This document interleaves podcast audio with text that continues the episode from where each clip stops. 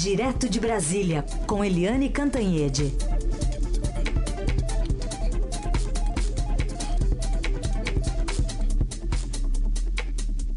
Oi, Eliane, bom dia.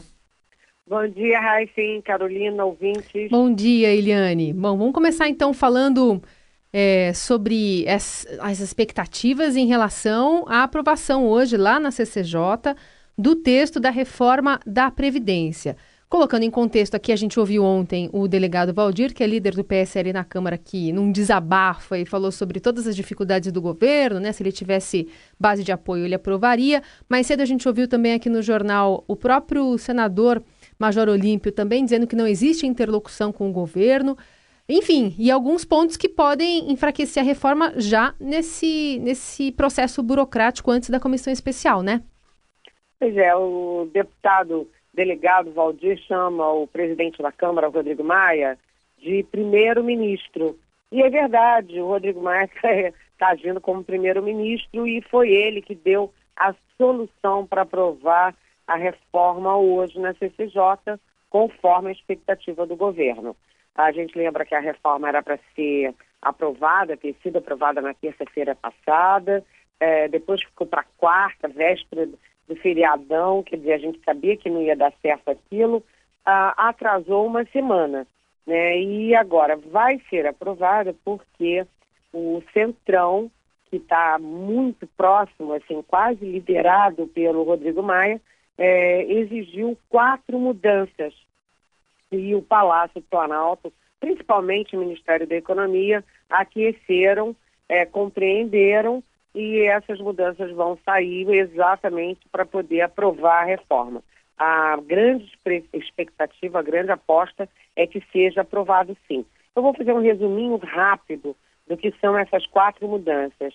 Primeiro, é, vão tirar o fim de, de pagamento de multa do é, SG, é, FGTS para aposentados, é, a possibilidade de se alterar por projeto de lei a idade mínima é, da aposentadoria compulsória, que é aquela que, que enfim, é, atinge os ministros do Supremo Tribunal Federal, a exclusividade da Justiça Federal do, é, do, da Justiça Federal do Distrito Federal para julgar processos contra a reforma e um dispositivo que garante somente ao Executivo a possibilidade de propor mudanças na Previdência. Isso tudo sai do texto, mas atenção, isso nenhuma dessas mudanças impacta aquela expectativa de economia de um trilhão e pouquinho é, em 10 anos que foi feita pela, pela, é, pelo Ministério da Economia. Ou seja, são mudanças de forma e não mudanças é, no conteúdo da reforma que podem trazer prejuízo a previsão de economia. Então, a grande aposta hoje, e o mercado está, enfim, assim, esfregando as mãos, torcendo para que dê certo, é de que a reforma finalmente seja aprovada. Então, vamos ver hoje como é que vai ser o abacaxi, como diria o, o líder que nós ouvimos ontem, né, o delegado Valdir. O, Eliane, hoje tem julgamento praticamente no mesmo horário né, em que a CCJ vai estar abrindo a sessão também uma sessão no STJ sobre o caso do triplex do Guarujá, condenação do ex-presidente Lula.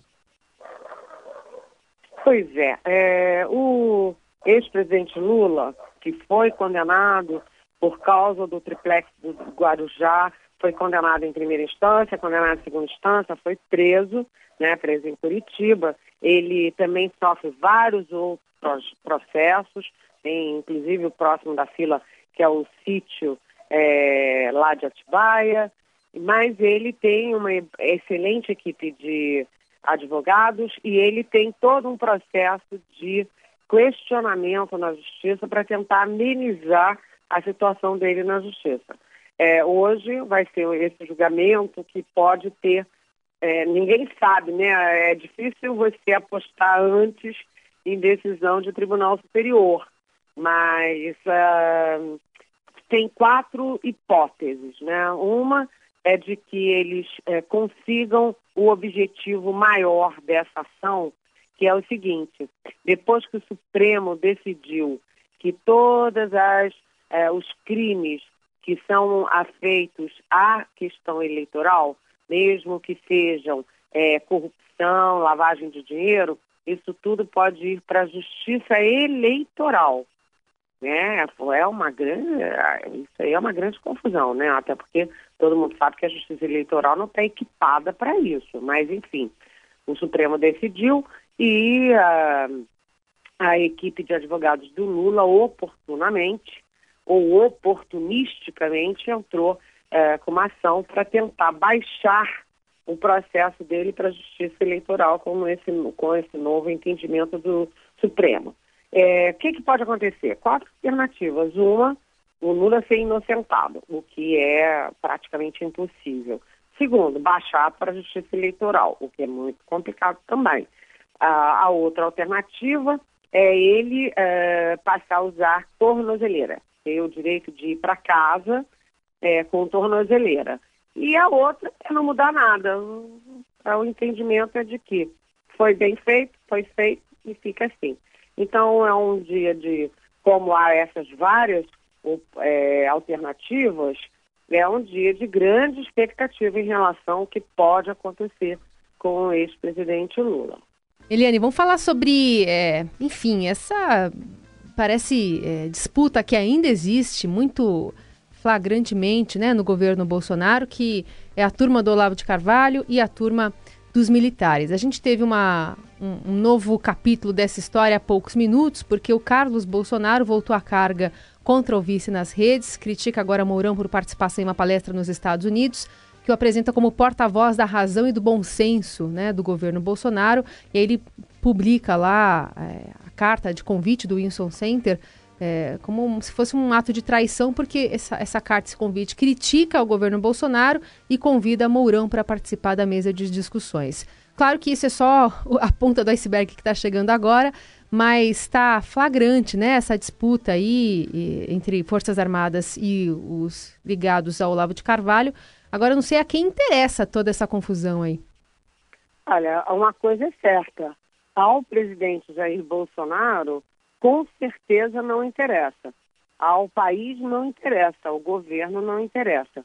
Mas os filhos do presidente se aliaram firmemente ao Olavo de Carvalho, esse aí, que ontem o líder do PSL, que é o partido do presidente, chamou de mágico, de louco, de vidente, enfim, ele tem vários adjetivos, o tal do guru lá da Virgínia.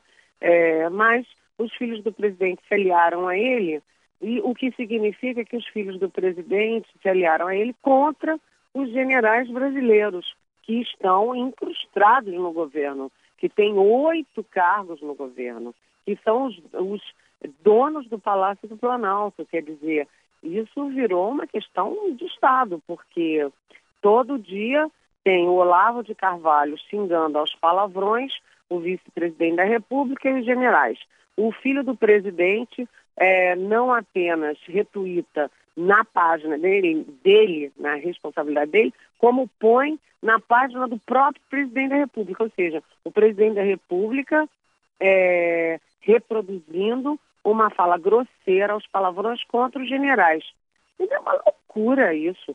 Aí ontem o, o presidente Jair Bolsonaro distribuiu uma nota, o porta-voz Otávio do Rego Barros falou, é, assim, dando uma no ferro, outra na ferradura, no cravo, outra na ferradura. Eu achei interessante que toda a imprensa pegou só a parte em que o Bolsonaro dá uma leve criticada no Olavo de Carvalho, dizendo que não ajuda com a unicidade do projeto, não ajuda com os objetivos do projeto e tal. Mas ninguém botou a última parte, que é o Bolsonaro dizendo via porta-voz que, apesar disso, ele reconhece o patriotismo do tal Olavo de Carvalho. Foi uma nota dúbia, a imprensa toda focou só na questão de tentar o Bolsonaro tentar dar um chega para lá muito elegante, diplomático no Olavo de Carvalho, e na minha coluna eu pego o outro lado, que é o seguinte, apesar dessa tentativa de é, criticar, digamos assim, o Olavo de Carvalho, a manifestação no fim elogia o patriotismo do Olavo de Carvalho. E depois disso tudo, da imprensa inteira botar na primeira página que o, o, o presidente, é, enfim, deu um chega para lá, vem o filho do presidente e mantém o tom de elogiar o Olavo de Carvalho e é, criticar o vice-presidente, que é o general Hamilton Mourão. Para piorar, o filho Carlos é, tuitou isso. E o filho Eduardo Bolsonaro é, retuitou o tweet do irmão. Ou seja, é, eles, os filhos do presidente, querem manter essa guerra acesa. E é uma guerra que não divide a opinião pública, divide sim a base aliada e a base eleitoral do presidente Jair Bolsonaro. Você viu que ontem o delegado Valdir, que é o líder do PSL, falou aquilo tudo, naquela excelente entrevista, aliás, para nós aqui na Rádio Eldorado, e hoje já tem também o Major Olímpio, que é outro expressivo membro do PSL, é, dizendo todas essas coisas sobre o governo, que não houve, etc, etc. Ou seja, quem mais perde com essa guerra é o presidente Bolsonaro, é o governo Bolsonaro e é o país, porque fica todo mundo discutindo o Olavo de Carvalho, em vez de discutir o que é importante para o país. Saúde, educação, relações exteriores, é, meio ambiente, enfim. É uma coisa assim, como diria o nosso é, líder de ontem, é uma coisa de maluco, né? Muito bem. Vai ter mais capítulos, com certeza. A gente vai com acompanhar. Com certeza. Se ontem o presidente de noite já tenta dar um chega para lá no, no Olavo de Carvalho e hoje os dois filhos dele é. estão apoiando o Olavo de Carvalho, você vê como é que está a situação, né, Raíssa? Vou, eu, eu vi o horóscopo agora há pouco, tem uma conjunção de Júpiter com a Lua aí. Eu, eu não entendi bem o que significa. Eu vou consultar alguém para entender. Pode gerar alguma tensão. É, pode gerar alguma tensão. Agora, se tiver em Mercúrio retrógrado, é difícil, é, né? Mercúrio, Mercúrio, acho que se não me engano, é o meu regente e o da Eliane. Somos geminianos, eu acho, hein? Eu sou geminiano, é, geminiana também? com ascendente em gêmeos. E eu sou geminiano com ascendente em Libra, olha só. Tá bom? Olha só. Então tá ah. bom. O que, o que isso quer dizer? Não, não sabemos, não sabemos de nada, mas achamos relevante tá para certo. o presente momento político nacional. o... Eliane, pergunta aqui para você, ouvinte que não assinou, a gente sempre pede para assinar para a gente falar o seu nome aqui, mas uma pergunta interessante e leva em conta o que aconteceu na Catedral de Notre Dame e o, o incêndio lá, e o ouvinte pergunta, e, e no Brasil, quem vai doar dinheiro para a reconstrução do Museu Nacional e uma devida reparação de todos os arquivos de lá? Só uma dúvida, diz aqui o ouvinte.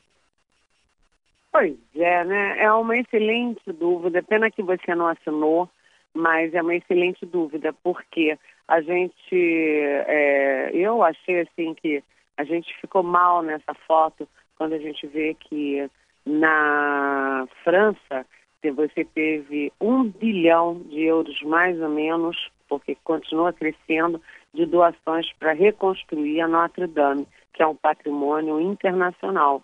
E nós aqui no Museu Nacional não tivemos doação nenhuma. Aliás, as pessoas, quando eu critico a falta de doações, tem gente na internet que critica. E você doou quanto? Acontece o seguinte: você não doa para o nada. Eu vou doar para quem? Vou chegar lá e botar uma, um saquinho de dinheiro ali na porta do Museu Nacional? Não. Isso tem que ter uma articulação uma articulação da sociedade civil, uma articulação dos próprios órgãos é, que são responsáveis pelo museu, mas não tem articulação nenhuma dessa e você tem é, uma brasileira bilionária doando 20 milhões de euros para Notre Dame e o Museu Nacional aqui jogado às traças. Mesmo que a gente queira doar, a gente não sabe nem como doar. Quer dizer, falta uma cultura é, brasileira é, de cuidar do seu patrimônio. E eu acho muito, muito triste isso, porque enfim, isso é a nossa nacionalidade, né? É o nosso futuro, é, o, é o link do nosso passado com o nosso futuro.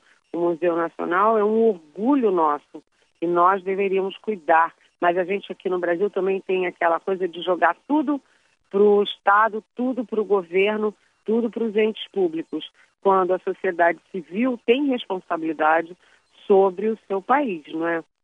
Então, a gente está tomando essa lição, mas eu acho que a gente não está aprendendo a lição, porque eu não vi nenhum movimento para, apesar de todas as críticas, a gente ter uma forma de doar para o Museu Nacional. Outra pergunta, Eliane, vem do Edson Espíndola, de Campo Grande, Mato Grosso do Sul. É, ele pergunta do envolvimento de um dos filhos de Bolsonaro em contratar pessoas ligadas às milícias do Rio, se poderia comprometer a governabilidade do presidente. É uma pergunta muito difícil de responder, é, porque é preciso ficar mais claro se houve essa contratação, como é que é a história desse miliciano, qual é o grau de envolvimento. Isso tudo ainda está muito nebuloso e é uma questão delicada que a gente tem muito, tem que ter muito cuidado para falar. Sinceramente, desculpa, mas eu precisava, é, precisaria me informar com mais profundidade para poder te responder. De qualquer forma, como o presidente da República é, permite que seus filhos tenham tanta é, ascendência, tanta atuação, né? Um viaja para os Estados Unidos, viaja para a Europa como se fosse o chanceler, o outro comanda essa guerra entre Olavo de Carvalho e, e os militares no governo, como eles têm muita ascendência sobre o pai e sobre o governo do pai, então tudo que acontecer com eles certamente ficará em evidência. O que for bom vai reverberar a favor do presidente do governo. O que for ruim, certamente também vai criar estilhaços sobre o presidente e sobre o governo. Agora 9h28. O caminho do bem. A boa do dia. A boa do dia. O caminho do bem. Vem de uma certa forma do futebol, essa boa do dia, mas até mais que futebol, porque uma pessoa não muito conhecida dos torcedores do Bahia pôde ser vista no momento em que a taça de campeão estadual, agora no domingo, foi levantada pelo time na Arena Fonte Nova, em Salvador. É, essa pessoa, Aderbal Amaral, de 81 anos, funcionário do clube lá do Bahia há mais de 42 anos, apelidado de Aderbal Guerreiro, ele está fazendo tratamento contra um câncer e foi homenageado pelos jogadores que fizeram questão de deixá-lo erguer a taça de campeão baiano. Ele chorou, disse que ficou muito emocionado, que não esperava. E o presidente do Bahia no Instagram, o Guilherme Belintani, também homenageou Aderbal. Lembrando que mais cedo a gente falou, o presidente Bolsonaro entrou no campo lá para erguer a, era presidente eleito, né? Entrou no campo para erguer a taça lá do Palmeiras. Teve político tirando casquinha da taça do Corinthians agora no, no domingo. O presidente da Assembleia de São Paulo, o Cauê Macris, o Major Olímpio recebeu até medalha lá. Mas pelo menos esse foi um funcionário lá do clube, né? Acho que uma bela homenagem, não, Helene? Ah, super bonita a homenagem. E é uma homenagem assim que comove a gente e que mostra assim, né? O, a, a, isso tudo simboliza time. Time é assim, como nós somos um time aqui na Rádio Dourado, né? Eu, a Carolina, o Raíssen e você, ouvinte time é time. E quando você vê essa homenagem a uma pessoa que foi importante, que se dedicou tanto, puxa vida, né? É, é isso que a gente espera das pessoas. Generosidade, solidariedade e uh, essa sensação de que todos somos um time. Se você pensar na nação brasileira como um grande time, é todo mundo se ajudando, principalmente ajudando quem precisa mais. Exato. E aí não é só quem entra em campo, né? quem está fora é, trabalhando também. É exatamente, exatamente. Nossa equipe aqui também, o Diego, o Moa, é, tem todo uma, um time para poder trazer aqui a nossa notícia toda manhã para a Rádio Eldorado. E é assim que se fazem as coisas. Times, times unidos que se ajudam e que se gostam, como nós. Isso aí. Tudo bom. Eliane, obrigada. Até amanhã, hein? Tchau. Até amanhã. Beijão.